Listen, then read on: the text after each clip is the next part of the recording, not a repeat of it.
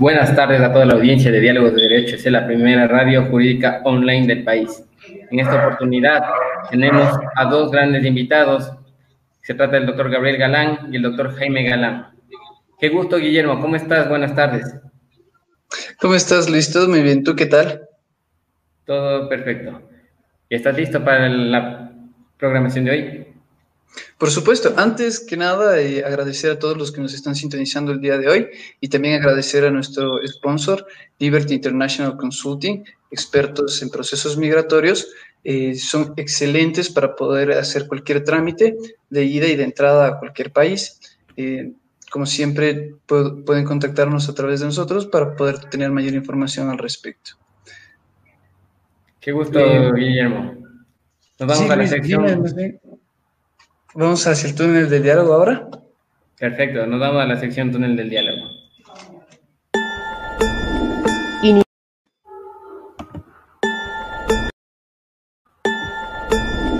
Iniciamos nuestra sección El túnel del diálogo.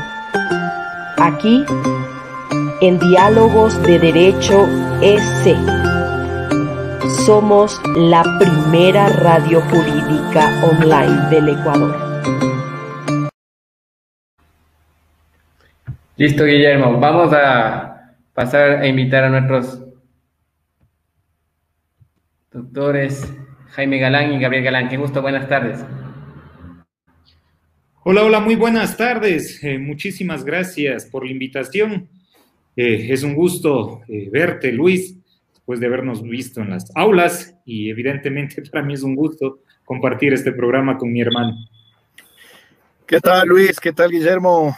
Muy buenas tardes con ustedes, con los que nos escuchan y un placer poder colaborar con ustedes. Igual mi agradecimiento a la invitación de la, doctora Fátima. Muchas gracias, doctores. Qué gusto el doctor Gabriel Galán. Así es, a los tiempos nos vemos después de estar en las aulas compartiendo sobre el debido proceso y estos temas tan importantes, ¿no? Bueno, también al doctor Jaime Galán, tengo unas buenas referencias de usted.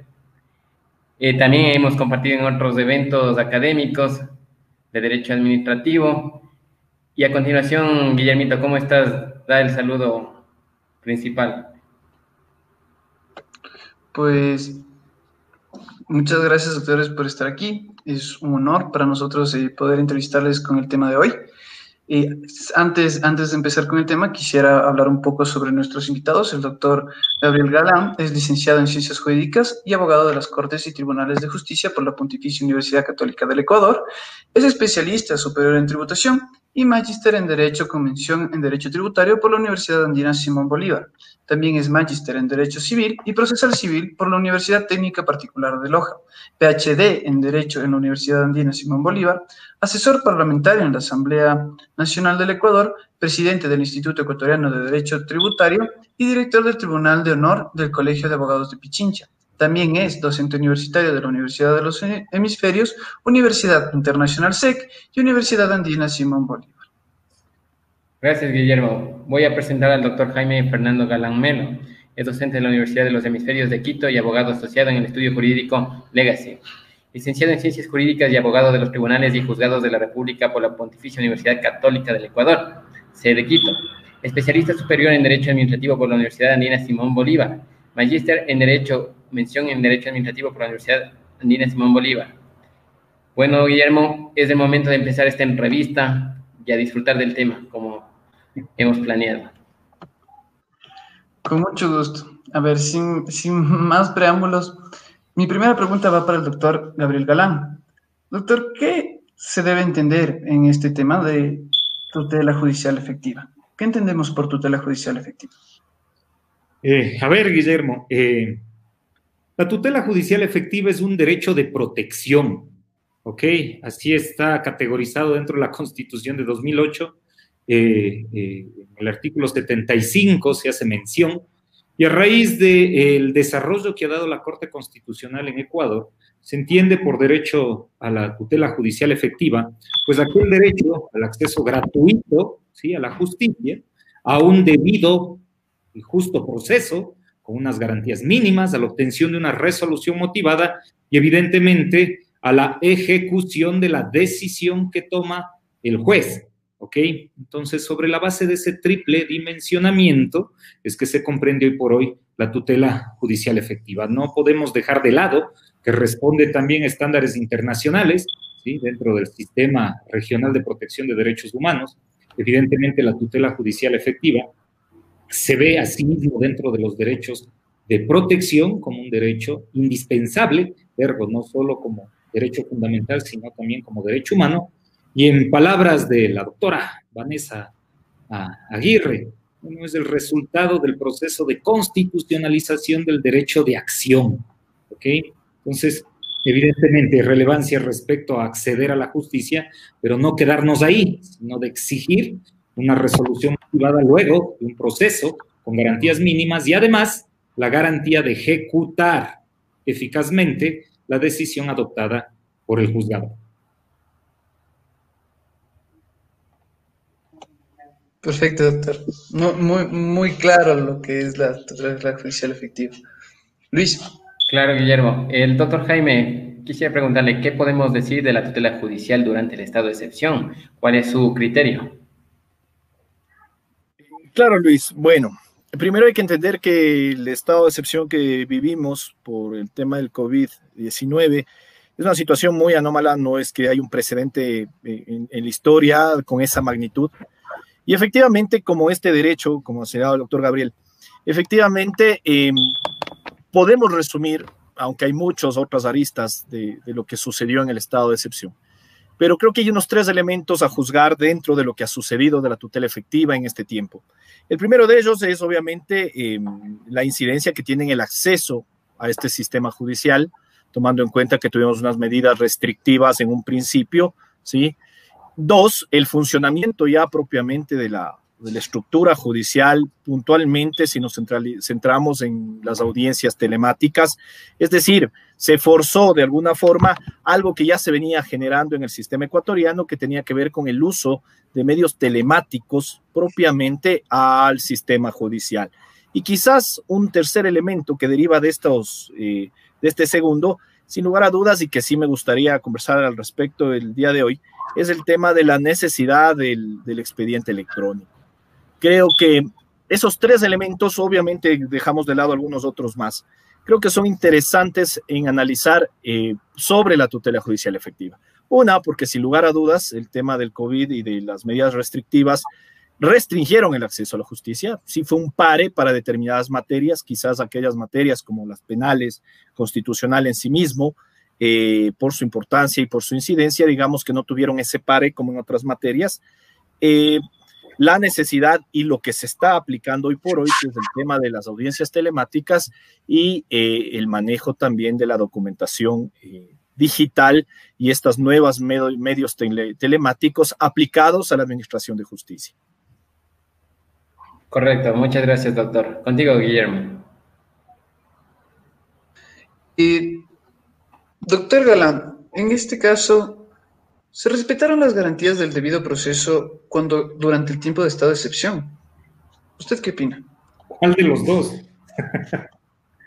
Uy, doctor Gabriel, vamos a estar así, creo yo, cruzados.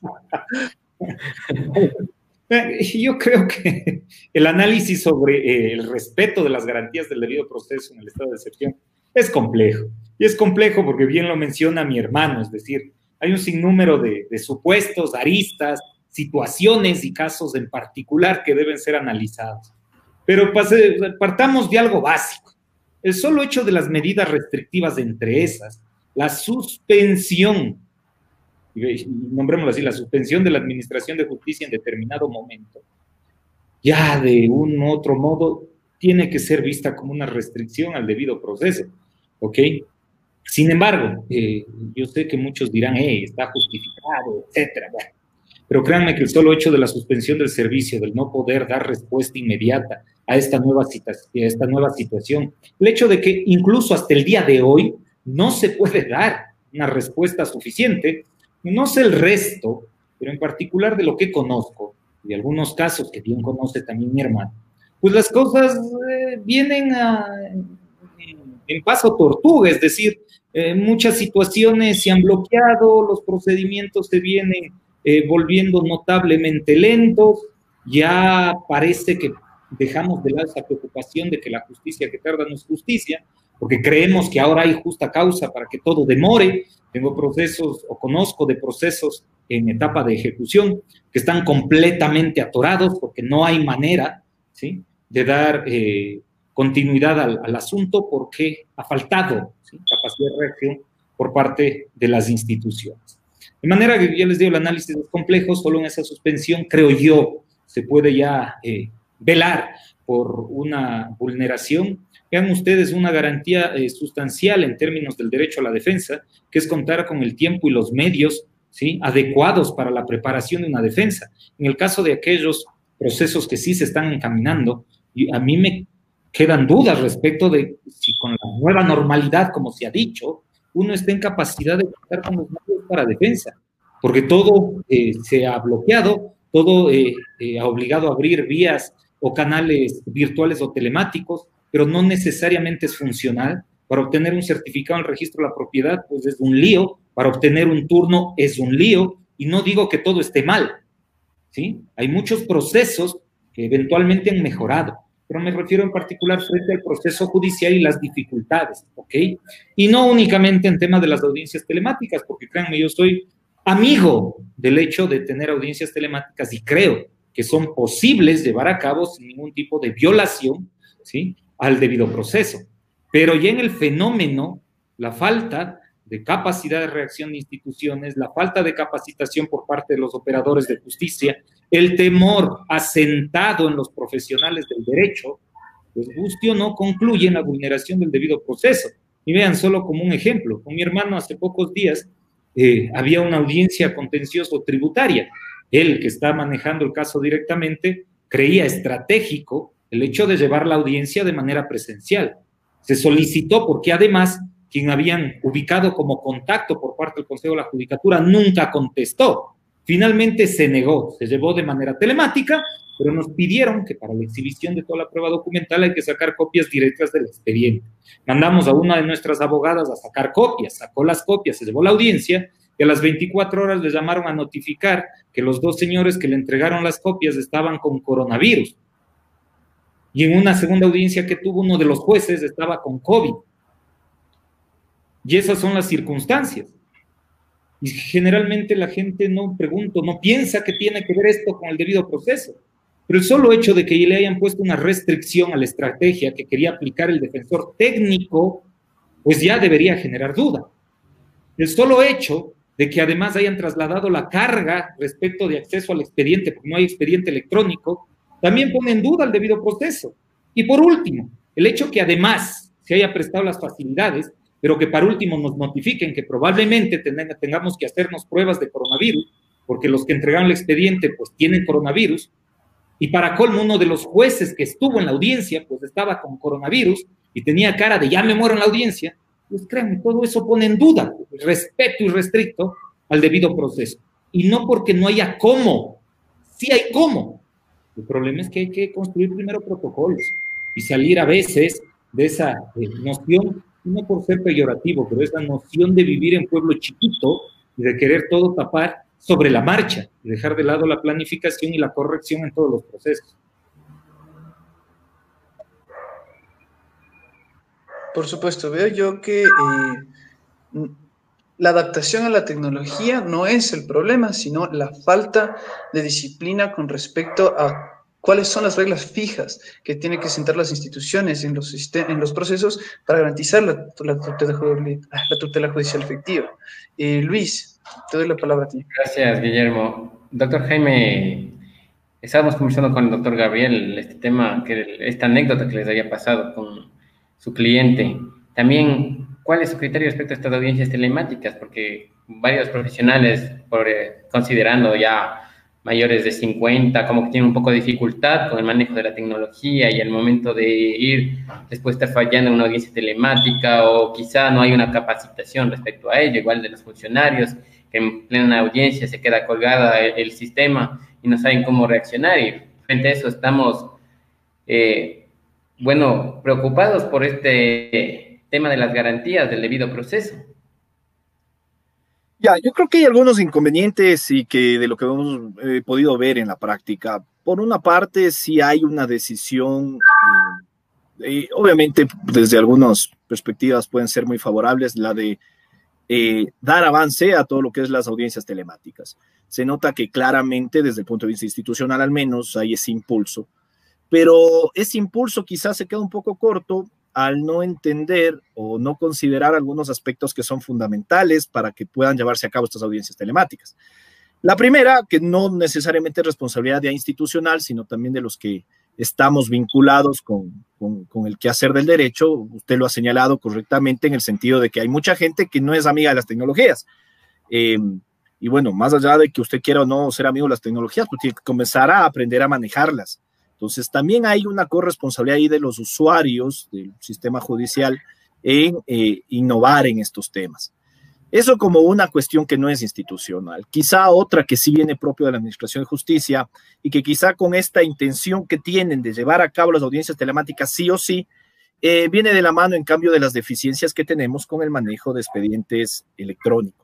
Porque claro, con medidas de restricción, con protocolos de seguridad, no hace lógica que hagamos una audiencia telemática cuando finalmente tenemos que acudir propiamente al tema de las dependencias judiciales. Pues, digamos que finalmente no estamos logrando tomar esas medidas de seguridad, porque a fin de cuentas, más allá de que la audiencia se lleve por medios telemáticos, de una u otra forma tenemos que acudir a las dependencias judiciales. Y eso viene de la mano, obviamente, con la falta de, manejo del expediente electrónico. Eh, que digamos que muchas ideas ya estaban propiamente, tampoco es que en el Ecuador es algo novedoso este tema de las audiencias telemáticas, recuerden que ya con el COIP, ya con el COGED mismo, se preveía algunos aspectos con respecto al tema digital, y ya habían experiencias, sobre todo dirigido quizá a los, testimonios anticipados o, sobre todo cuando se rendían testigos con, por medios telemáticos, pero que no se pusieron a pensar quizá en uno de los factores que afecta mucho en, la estrategia de un juicio, que tiene que ver con el manejo de la prueba documental, ¿sí? Porque cuando vamos a una audiencia, sea de la materia que sea, y usted tiene una prueba documental, pues tenemos que seguir aún, aún dentro de medios telemáticos con las formalidades del caso. Y para eso usted tiene que tener un acceso a ese expediente digital. Y en eso, algunas, en las prácticas se puede ver alguna formulación que han realizado algunos jueces. Y sobre todo, hoy por hoy, más allá de ese impulso que se lo quiere dar, digamos que la carga sigue siendo bien o mal para los usuarios. Que desde un punto de vista al menos procesal y de un juicio dispositivo no parece tan descabellado, pero que no está funcionando en la práctica. Es decir, finalmente eh, los usuarios son los que van a tener que agilitar estos procesos para hacer que funcione. Y eso viene también de la mano de, la buena o mala tecnología que se maneje, los usuarios podemos nosotros decidir sobre eso. Pero quizás ahí sí el factor institucional está quedando eh, eh, en deuda con los usuarios y obviamente eso afecta el debido proceso. Porque si el peor Internet lo tiene en la dependencia judicial, si eh, no hay un expediente electrónico, pues obviamente están afectando el debido proceso. No hay un tiempo adecuado para la defensa, no hay los medios adecuados para la defensa. Y obviamente eso pensando en una situación de grandes ciudades, estamos hablando de Quito, Guayaquil, Cuenca, quizá Manta, pero imagínense cómo está funcionando alrededor de todo el país. De lo que hemos podido conocer por algunos comentarios, pues realmente sigue siendo una utopía este tema de audiencias telemáticas porque se está recurriendo finalmente a acudir a las dependencias judiciales con otros formatos, digamos que brindando las posibilidades tecnológicas en esas dependencias eh, y quizás con los jueces sí, fuera de las dependencias, pero finalmente el usuario es el que está acudiendo. ¿sí? Muy amable, doctor. Contigo, Guillermo. En ese caso, eh, doctor Gabriel, ¿cuáles serían los, los, principales problemas de la audiencia telemática en el Ecuador? Aunque ya se tocó eh, el, doctor Jaime ya habló de algunas cuantas cosas. ¿Cuáles serían los, los más puntuales con los que se enfrenta las audiencias telemáticas en el sistema judicial? Eh, verás, mi querido Guillermo, yo creo que el principal problema, ¿sí? Es la eh, falta de capacidad de adaptación de todos los que intervenimos, ¿sí? O nos relacionamos con la función de administración de justicia, que es lo real, porque gran parte, eh, muchos de los peros se asientan en lo que mencionan, es decir, solo afirmar que alguien de 50 años tiene problema con la tecnología es una afirmación lo más superficial. y no porque quiera desconocer, ¿ok? Que quizás los más jóvenes son más afectos a la tecnología. Porque en realidad, eh, si ustedes ven, mi papá y mi mamá ya van a los 70 años y tienen manera de defenderse en WhatsApp y tienen manera de defenderse, eh, incluso mi mamá que es contadora con todos los sistemas del SRI, de la superintendencia de, compañías, como todo en la vida, con dificultad hasta aprender, pero ahora tranquilamente los maneja. Entonces no es cuestión solo de dado de creer que porque eres viejito no estás en capacidad. El problema es cuando tú mismo te pones un bloqueo y no estás dispuesto a adaptarte a la nueva realidad. ¿Ok? Ese sí es un problema real y eso en el Ecuador pasa. ¿Por qué?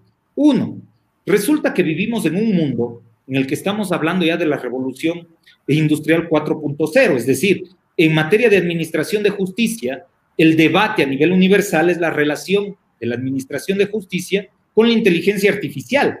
Es decir, el tema de las videoconferencias, las audiencias telemáticas, hace tiempo que pasó. Y es real. Yo cuando entré al pregrado, en 1998, a mí me vendían las ideas de las videoconferencias como lo mejor que podía pasar en la administración de justicia. Por eso es que a veces me sorprende cuando veo gente que a estas alturas dice que eso es un desastre, que de dónde sacaron. Por Dios, si desde 1998 ya estudiábamos desde la dogmática la necesidad de las videoconferencias y de herramientas que en aquel entonces nos decían acercar a los usuarios con el servicio público. ¿Ok? El problema es que, pese a que estamos frente a un mundo de revolución 4.0 y donde hay un sinnúmero de retos enormes, todavía queremos seguir eh, con prácticas del siglo XVII, del siglo XVIII, del siglo XIX. ¿Por qué? Porque nos sentimos cómodos porque nos molesta salir de la comodidad. Y te pongo ejemplos muy sencillos. Hablemos solo de acceso a la justicia. El hecho de tener estos mecanismos telemáticos, por ejemplo, para abogados que están por fuera de la provincia de Pichincha. Tu caso, por ejemplo, Lucho, que litigas y que estás haciendo de, de tu perfil profesional un muy buen perfil. El día que tengas que presentar casación, como ocurría en el resto de provincias en el país, tenían que correr a buscar un abogado en Quito para que les preste por último el casillero y que puedan hacer el, trámite o lamentablemente la gestión de ir a rogar por justicia, porque aquí no entiende que el modelo de justicia rogada pende en el principio dispositivo como un esquema de defensa del interés individual. No, no, aquí entiende que justicia rogada es porque el usuario tiene que ir a rogar, así por favorcito, de haciendo lo que legal y constitucionalmente deben hacer. Pero, por ejemplo, ahora tú a través de un mecanismo telemático no necesitas intermediar a través de un abogado de Quito de Pichincha. Lo puedes hacer. Si tú has estado a cargo de todo el proceso, primera instancia, segunda instancia, pues parecería lógico que estés también en capacidad de hacer frente y con mayor razón y conocimiento, e incluso disminuyendo costos para ese tercero, que es el individuo común, el cliente, el civil que necesita la defensa técnica, para que tú puedas hacer frente al recurso de casación. Porque si no, y eso sin ánimo a hablar mal de los colegas, porque mi hermano y yo estamos en Quito, pero claro, para nosotros parte de nuestro mercado era captar a los abogados de provincia para cobrar por el supuesto show de poner un casillero y, hacer presencia en la audiencia de casación, sobre la base además, ¿sí? con un concepto errado, pero parte del centralismo bobo en el vivimos, de que los abogados de Quito somos notablemente mejor que cualquier otro, entonces nosotros tenemos que estar en audiencia. Entonces, si quieres que te siga tu casación, a mí me dejas en audiencia y se cobra tanto o cuesta tanto. Me disculpan, eso en términos reales son restricciones dentro del fenómeno frente al tercero. Y eso se corrige. También corrige el hecho que ya no tienes que estar corriendo a las instituciones, porque andan buscando espacios de sala de audiencias. Mi hermano no me va a dejar mentir, pero cuando inauguraron las salas de audiencias, por ejemplo, de la Vintimilla y Juan Humera, era lindo, porque uno al fin tenía ese sueño de película gringa, porque si no ir a la función judicial en oficinas viejas y malolientes era desagradable. Pero uno iba a la sala de audiencia y era qué lindo. Cuando se incrementó el trabajo, de repente nos comenzaron a meter en unos, unas oficinas adentro, en donde ya no era sala de audiencias, era un escritorio, se sentaba el juez, una parte estaba a un lado y a mí una vez me tocó una banca que estaba de lado. Yo no veía al juez de frente, sino de lado. Y así se llevaba la audiencia. Si estamos en esto, en esta mecánica, pues uno puede mejorar notablemente, pero lo primero es cambiar el chip, es decir, estar abiertos a adaptarse, encontrar soluciones a los problemas que se van generando y no negarse como hacen algunos, porque algunos solo quieren ver problemas y creen que todo está mal y no se dan cuenta que el primer momento en donde se genera lo negativo está en el mismo, en ese profesional que no quiere entrar en este nuevo eh, mundo. Vean lo que acaba de pasar en España. Hace dos o tres días vi una nota de prensa. ¿Verdad? Estaban celebrando las 68 mil diligencias judiciales en vías telemáticas. Entre ellas, algunas audiencias porque citaban otro tipo de prácticas como reconocimientos de firma, algún tipo de diligencia preparatoria. Pero 68 mil. Y a nadie se le ocurrió alegar nulidad, ni están hablando de quebrantamientos del debido proceso, sino que lo que hicieron seguir un protocolo. Y es tan sencillo como hicieron ustedes al inicio. Y esto como infidencia para los radioescuchas y los que nos observan. Pero claro, antes de entrar acá, ustedes nos dijeron, a ver, doctores, a ver, galanes, esto comienza así, esto va por acá, ustedes tienen que hablar, probemos el audio, si yo digo tal cosa, ustedes esperan, es parte del protocolo. Y el, respeto al debido proceso también puede sentarse en aquello, teniendo claridad sobre las garantías. Ahora, si lo que manda es la ignorancia y los abogados ni siquiera comprenden muy bien de qué trata contenido y alcance del principio de inmediación y comienzan a indagar cualquier bobería, estamos mal. Si bien hay espacios de preocupación como los espacios de prueba viva, pero si nunca se han preparado para practicar prueba viva, si no saben lo que es un interrogatorio, un contrainterrogatorio, qué supone, qué limitaciones, qué se busca, si no saben teorizar un caso, pues claro que todo les parece mal. Obvio que todo les, todo les parece mal, pero todo esto es corregible. Vean, señores, yo cuando entré al pregrado no había celulares. Y ya para ustedes es anecdótico, porque para ustedes todo está a través de los celulares. No, yo pasé hasta segundo, tercero, cuarto o cuarto semestre, creo, sin celulares. Yo cuando entré a la universidad el internet era marginal. Y es anecdótico. Puede ser, yo todavía hacía trabajos con máquina de escribir, se iba la luz y hacía como una vela. Y yo no es que sea viejo, tengo apenas 40 años. Pero solo en el, en el interín, entre lo que yo nací y mi hermano, que apenas le llevo tres años, pues él ya pasó un mundo, por ejemplo, donde el Internet ya no era marginal, ya era relevante. Y hoy por hoy los dos ejercemos, y hoy por hoy los dos tenemos que vernos a un nuevo mundo no tiene sentido que me pare de cabeza decir, no, es que la tecnología es bárbara, ¿cómo es posible? Si en el siglo XVIII, no, no, no ha sentido. Hay que ver el mundo con esos nuevos ojos y entender que el proceso judicial, así como todo lo que conocemos en derecho, también son criaturas humanas que responden a necesidades particulares. Entonces, si uno puede ¿sí? abstraer la necesidad y dar, una, respuesta suficiente, créeme que solucionamos el conflicto y podemos seguir hacia adelante. Pues no hay que darse mayor vuelta nomás. Todo es posible. La audiencia telemática puede ser un buen mecanismo para mejorar en la administración de justicia, pero sí tenemos que corregir mucho. Yo creo que la base, y lo dijo mi hermano, es vean el expediente electrónico. Sin expediente electrónico, por más que intentemos, siempre vamos a tener problemas. Pero esto no quiere decir que no lo hagamos. Y créanme que esto llegó para quedarse. ¿Por qué? Porque otros tantos están ya discutiendo sobre poner jueces en línea, que son máquinas que dan respuestas medidas frente a ciertos conflictos. En Canadá ya existe un juzgado que trata algunos temas, que es digital, que está en una plataforma y que ha dado muy buen resultado. Pues seguir discutiendo sobre algo que va en contra de la ola en el mundo es una bobería.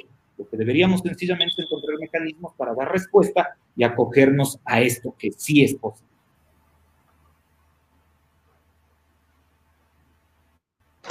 Muchísimas gracias por la intervención. Ha sido increíble esta, esta parte. Eh, quisiera, Luis, si me, si me dejas tomar un, poco el atrevimiento. Teníamos algunas cuantas preguntas, pero han habido muchos ecos de los comentarios. Estoy viendo que muchas, muchas personas eh, están repitiendo mucho de lo que se ha dicho aquí. Eh, Parece que el sentimiento es igual para quienes litigan. La doctora Elena Nájera pone, en audiencia de juicio es muy difícil porque los procesos lo siguen manteniendo en físico. Y continúa, la nueva normalidad en Ecuador no está acorde a las circunstancias porque la educación sigue siendo retrógrada. Acá tenemos una pregunta. Eh, no, está dirigido, pero le, llevaría la pregunta al, doctor Jaime.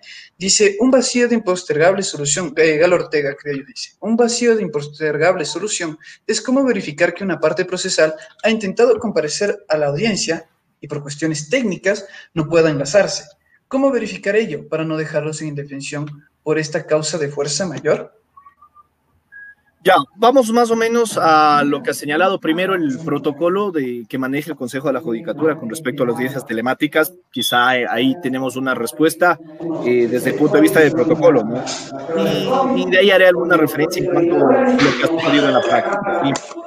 Eh, en primer lugar, ¿qué, ¿qué, nos señala ese protocolo? Pues si de alguna forma es lo que está funcionando hoy por hoy, es que eh, designan una persona, hay un técnico con el cual las partes tienen que comunicarse y asimismo las partes ponen eh, en conocimiento de, la judicatura pues sus datos para eh, temas de conexión. esa ha sido la forma a través del cual el protocolo de alguna forma garantiza la comparecencia de las partes en el sentido de viabilizar, muy práctico, no estamos teorizando este tema obviamente, para garantizar la comparecencia. ¿sí? Ahora, ¿qué es lo que sucede mucho en la práctica? Y en esto hay que ser sincero porque, eh, como señalaba en el comentario alguna persona ahí, que sí falta mucho también el tema de la educación. Pues, eh, por una parte, sí ha habido problemas de conexión, no nos podemos desaprender de la realidad ecuatoriana, porque tratar de hablar de audiencias telemáticas, de un sistema judicial que funcione con medios telemáticos en, una, en un país donde hay que ser honesto, el servicio del Internet no, no es el adecuado, no es el adecuado, podríamos incluso atrevernos a decir que es un servicio de privilegio todavía, ¿sí? de privilegio, eh, sobre todo focalizado con mejor calidad en los polos urbanos de mayor cantidad de población y de desarrollo económico, por decirlo así. Y con esa propia limitación eh, viene en cambio replicado en la función judicial. ¿Qué sucede en las audiencias? Por una parte, esa falta de educación, esa falta de posibilidad puede lograr lo que señalaba la persona de que no se garantice que acudan las partes.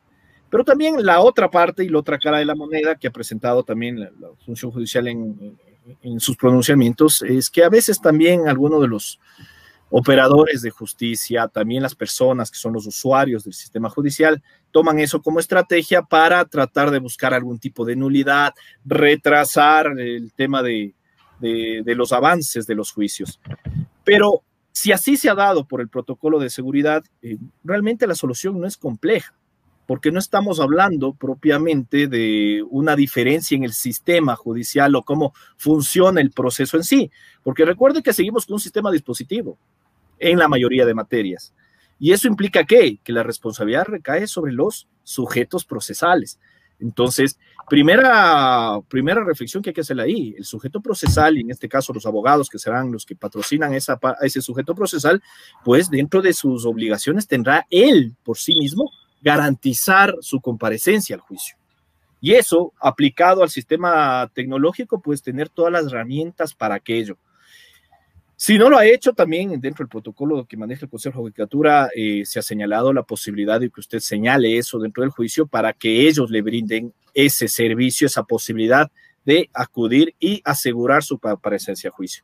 Yo creo que esos son los tres elementos que tenemos que pensarlo acá. Uno, la responsabilidad que tenemos las partes también de garantizar eso. Dos, que de alguna forma práctica el sistema judicial, digamos que ha logrado desde el punto eh, de herramientas tratar de garantizar eso. Pero no dejemos el tercer elemento, que es todavía las limitaciones que tenemos como país, como instituciones, eh, de un sistema tecnológico adecuado. Sí, Guillermo y Luis. Muchas gracias, doctor. Tenemos otra pregunta para el doctor Gabriel Galán. Gabriel Yepes pregunta, ¿Qué otros retos enfrenta el sistema judicial con respecto a la tutela judicial efectiva, aparte de las audiencias telemáticas? Está silenciado, doctor. Perdón, perdón, estaba silenciando porque decían que habían sonidos raros. A lo mejor eran mis hijos chillando, pero silencié. Pero bueno, frente a la pregunta, digo, es una muy buena pregunta, porque claro, con ocasión del, de lo que hemos vivido y por el tema de las audiencias telemáticas, repentinamente todo el mundo se preocupa de la tutela judicial efectiva, cuando en realidad ese era un problema que ha persistido, sí, que seguirá persistiendo, porque los defectos pasan por muchas circunstancias. Uno, todo el mundo con algarabía aplaudió la recepción del sistema al que denominamos oral, tanto ese sistema acusatorio dentro de los procesos penales como al sistema oral en los procesos no penales, que en realidad es un sistema mixto concentrado de audiencias, ¿ok? pero parece que todavía no asentamos bien el chip.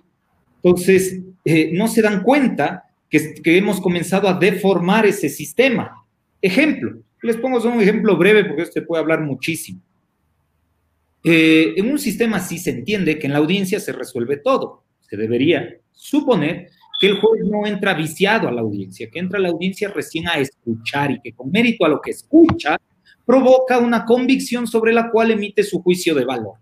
¿Qué ha pasado en Ecuador? Como tenemos lamentablemente profesionales, abogados no muy bien formados, menos aún para el litigio, es decir, no hay defensa técnica, sino que se litiga entre ineptos, se ha trasladado la carga hacia los jueces y los jueces tienen que dar respuesta sin tener muy claras las posiciones de las partes. Por tanto, hay muchos jueces que en lugar de ir a la audiencia a, escuchar y en ese momento a configurar su convicción, lo que hacen es ya llevan una decisión de antemano, es decir, van preparados, van estudiados, han leído, sí, los actos de proposición que están por escrito, y en función de eso ya se hacen una idea de lo que van a resolver sin que todavía se practique prueba. Eso ya es una aberración del sistema, pero está ocurriendo y eso es vulneración a la tutela judicial efectiva y es vulneración al debido proceso. Pero está pasando. eso no, no, no depende de la pandemia. El mismo hecho la concepción de defensa técnica.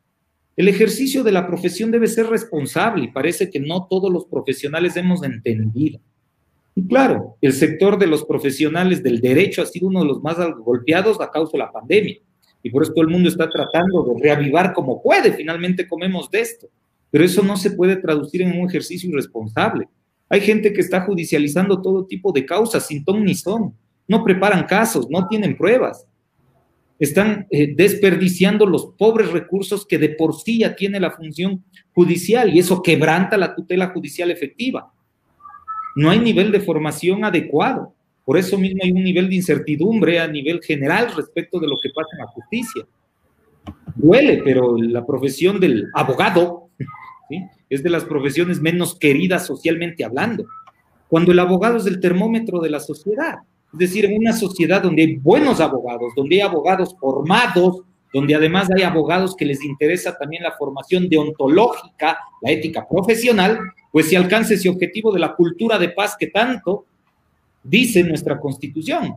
Pero en nuestra sociedad, donde los profesionales del derecho no están bien formados, donde muchos excluyen de su formación la ética profesional, lo que tenemos una sociedad altamente conflictiva, tenemos una administración de justicia ineficiente, tenemos problemas pero profundos de confianza y de aplicación de norma. Ese sueño del imperio, de la legalidad, o los sueños actuales de la, de, de la constitucionalización del derecho, del respeto por los derechos fundamentales, queda únicamente en palabras, porque no, no, no, no, no hemos sabido formarnos lo suficiente para hacer lo que corresponde, y eso golpea la tutela judicial efectiva. Vean un temita, y aquí probablemente voy a tratar de ser claro para que no entiendan mal porque doy este ejemplo y a veces algunos se resienten, es por el tema de los casos sobornos. Por ahí salió un abogado en los medios de comunicación a decir que sí, que ha habido una limitación en cuanto a su derecho a la defensa porque le dijo que se le acabó el tiempo para el alegato. Y sí, es cierto, yo he escuchado a muchos colegas que dicen, claro, es que en las audiencias nos dan un tiempo y uno debe respetar el tiempo. Y uno les dice, sí, pero el respeto del tiempo pasa por la formación profesional de cada uno. Uno debe aprender a exponer jurídicamente y de modo contundente, sin convertir el estrado de una audiencia en un estrado político, grandilocuente. No, no. Hay que hablar con el tiempo medido, es decir, ser claro, ser conciso, ser contundente, punto. Pero cuando un juez te corta en el punto culmen de tu alegato de cierre, claro que hay una vulneración del derecho a la defensa porque la noción del debido proceso desde su concepción, y si quieren verlo ya históricamente en base, desde la Carta Magna, se asienta en el derecho a ser escuchado. Tienen que escuchar. ¿Cómo es que sin escucharte, más allá del tema de los tiempos, insisto, deben respetarse, sí, pero ¿cómo es que pueden decidir sin escucharte? Y eso pasa. Hay jueces, nuevamente, no escupo los jueces, el problema es que también vemos abogados que no preparamos nada a veces en audiencias y por eso pasa lo que pasa. Luego es que te dicen, doctor, ¿no tiene algo más interesante que decir? Por favor, tome asiento. O uno, objeción, negado, pero espere fundamento. No, no, negado, me está haciendo perder el tiempo. O te cortan una audiencia sobre pretexto de la agenda, está, acabas de hacer tu prueba eh, pericial y te dicen, bueno, suspendemos de ahí. Cuando el otro tiene que contrainterrogar, ¿qué le están dando? El doble de tiempo para que contrainterrogue a tu perito, porque cuando uno tiene que hacer el contrainterrogatorio del peritaje de la administración tributaria, por ejemplo, ahí no suspenden. Ay, sí, a moverse cholito y lo que demore. Todo esas son vulneraciones al debido proceso y a la tutela judicial efectiva. Y ni les hablo de ejecución de sentencias. Yo por ahí conozco una sentencia que está por ejecutarse. Molestamos que se ejecute, molestamos que se ejecute. Al fin, por ahí pudimos inscribir el embargo en el registro de la propiedad. Y cuando metemos a través del medio telemático y demás, a los dos meses nos mandan un correo diciendo, ¿sabe qué? Falta copia de ni sé qué papel del proceso. Por Dios, o sea, las herramientas eh, eh, telemáticas, digitales, virtuales, sirven para facilitar y simplificar los procesos. Interconecten la información entre las judicaturas, o lo que es de la función judicial y los registros de la propiedad. Si no, hablan de, de ventanas virtuales, pero uno tiene que ir físicamente a sacar copia para que después te digan que el señor que te dio la copia tiene COVID. Para uno ir a la casa, escanear y mandar al registro la propiedad, para que después de dos meses te mande un correo pidiendo que saques otra copiecita. Esas son violaciones a la tutela judicial efectiva y no tiene que ver con COVID exclusivamente. Lamentablemente, creo que no hemos comprendido en realidad qué es la tutela judicial efectiva, qué es el debido proceso, qué es el derecho a la defensa y qué es la seguridad jurídica. Todos estos derechos de protección que están a partir del artículo 75 de la Constitución de la República. Eso hay que ir a leer nomás. Y que además la Corte Constitucional ha tratado de profundizar, pero que a veces entra por aquí, sale por acá. Entonces se necesita también decisiones de los órganos de administración para corregir esto. Muchas gracias, doctor. Por otro lado, doctor Jaime, ¿cuál es su criterio respecto a lo manifestado por el doctor Gabriel? Porque si bien es cierto, existe esa situación, falta de preparación de los profesionales del derecho, falta de actitud por acoplarse a las nuevas actitudes, a las nuevas tecnologías, perdón, que estamos viviendo, ¿no? Con las que estamos trabajando. Y otro tema también es esto de la ética judicial y también los valores que debe tener el profesional respecto a, los, a los litigantes. Si bien es cierto, como decía el doctor Gabriel Galán, un ratito y se acabó el tiempo, no, no, no quiero escuchar ese alegato, o sea, esa falta de, de respeto hacia el profesional del libre ejercicio es importante también destacar y analizar, ¿no? A ver, hay unos aspectos que hay que entender. Primero, vale el tema del COVID para volver a pensar esto pero hay que entender que el sistema no es que ha cambiado, por si acaso. ¿sí? Es una herramienta más, es una herramienta que está aplicada al sistema que al menos hemos intentado buscar. Desde el punto de vista incluso de la tutela efectiva, estamos hablando que en la Constitución de 1998 ya estaba, se ha venido discutiendo desde allá. 2008 quizá la trae con un poco más de desarrollo por la extensión mismo de la Constitución. Y con el impulso que tuvieron, sin lugar a dudas, con la estructura mismo del COIB y del COGEP por este tipo de, del sistema por audiencias, eh, el sistema de alguna forma ¿sí? Eh, sigue siendo el mismo, hoy por hoy con medios telemáticos. Uno de los elementos, y, antes de responder tus preguntas y, de que salió del comentario, ¿qué otras incidencias puede tener este aspecto de, los medios telemáticos en, el sistema judicial? Eh, yo creo que es la necesidad de los acuerdos probatorios. Que, em, ¿Qué son estos acuerdos probatorios? Cuando uno entra a juicio, y hay que ser muy honestos en el sistema ecuatoriano de lo que he podido ver, oiga, todo el mundo le tiene pánico a los acuerdos probatorios. No sé por qué. Cuando una de las necesidades que sí se derivan en el proceso, cuando tenemos audiencias telemáticas, está en los acuerdos probatorios. Porque con eso nos ahorraríamos mucho, ¿sí? Esto, excesivos formalismos en los cuales tenemos que realmente practicar la prueba y centralizarnos sí en los aspectos que se ha conversado acá con respecto a, por ejemplo, un alegato final, ¿sí? El, ser más eficiente en los tiempos. Creo que ese es uno para dar contestación al comentario que se puso ahí también, que creo que vale la pena de, de estos medios telemáticos, de que sí refuerzan estas herramientas que ya estaban y que quizás ahora se hacen más necesarias por lo que estamos viviendo. ¿Qué otro factor? Y ahí sí a la, pregunta que me haces, Luis. Em, que digamos que con estos medios telemáticos quizá lo que más en sospecha está es la, la autenticidad de la audiencia, la autenticidad de los documentos. Digamos que por cultura o por confianza social que se tiene, es como que uno estando ahí, viendo el documento, aún así tiene dudas. Con el sistema telemático, digamos que esa falta de confianza, que es parte de la cultura eh, ecuatoriana, por decirlo así, ¿sí? Eh, se pone de relieve, ¿sí? Porque de repente cuando uno comparte el documento, entonces eh, lo primero que le sospechan a uno si es el documento, si es el, si, si está certificado o no, y eso cambia, creo, y que sí es una necesidad, no solo desde el punto de vista ético de los profesionales, sino también en el concepto que se tiene a nivel del quehacer del derecho, es modificar esta idea de, la autenticidad de los documentos, la autenticidad, por ejemplo, el testimonio, que en medios telemáticos también queda mucho en duda, porque resulta que usted puede tener al testigo al lado, puede tener con el resumen, leyendo las preguntas, y que por medio telemático quizás es un poco más difícil determinar esta comunicación eh, para verbal, para determinar si en verdad está con certeza hablando o no, pero eh, nos exige, sí, quizá un mayor eh, porcentaje de confianza, no solo entre los profesionales del derecho, sino en el manejo ético del quehacer del derecho y también a las instituciones. Muchas gracias, doctor. Qué gusto. Eh, bueno, para terminar, queremos agradecer a todas las personas que se han conectado. El mensaje está claro. la importancia del acceso a la justicia, también el debido proceso, sobre todo también los desafíos que vienen para los profesionales del derecho y la responsabilidad de sumarse a ello. Estaba analizando el otro día un libro de Andrés Oppenheimer, un periodista de CNN, que habla sobre la automatización de los abogados y, bueno, 20 a 30 años estaremos cambiando todo el sistema, la inteligencia artificial y todo, como decía el doctor Gabriel Galán. Esto de las audiencias telemáticas no se asombren porque eso ya debía haber estado en nuestro sistema, que hubo un poco de atraso. Esta pandemia nos ha sacado algunos temas a la luz y lo estamos desarrollando, se está mejorando, pero la actitud del profesional es importante. También de los estudiantes del derecho, la responsabilidad de prepararse y frente a los desafíos que están en la profesión, sobre todo en el libre ejercicio.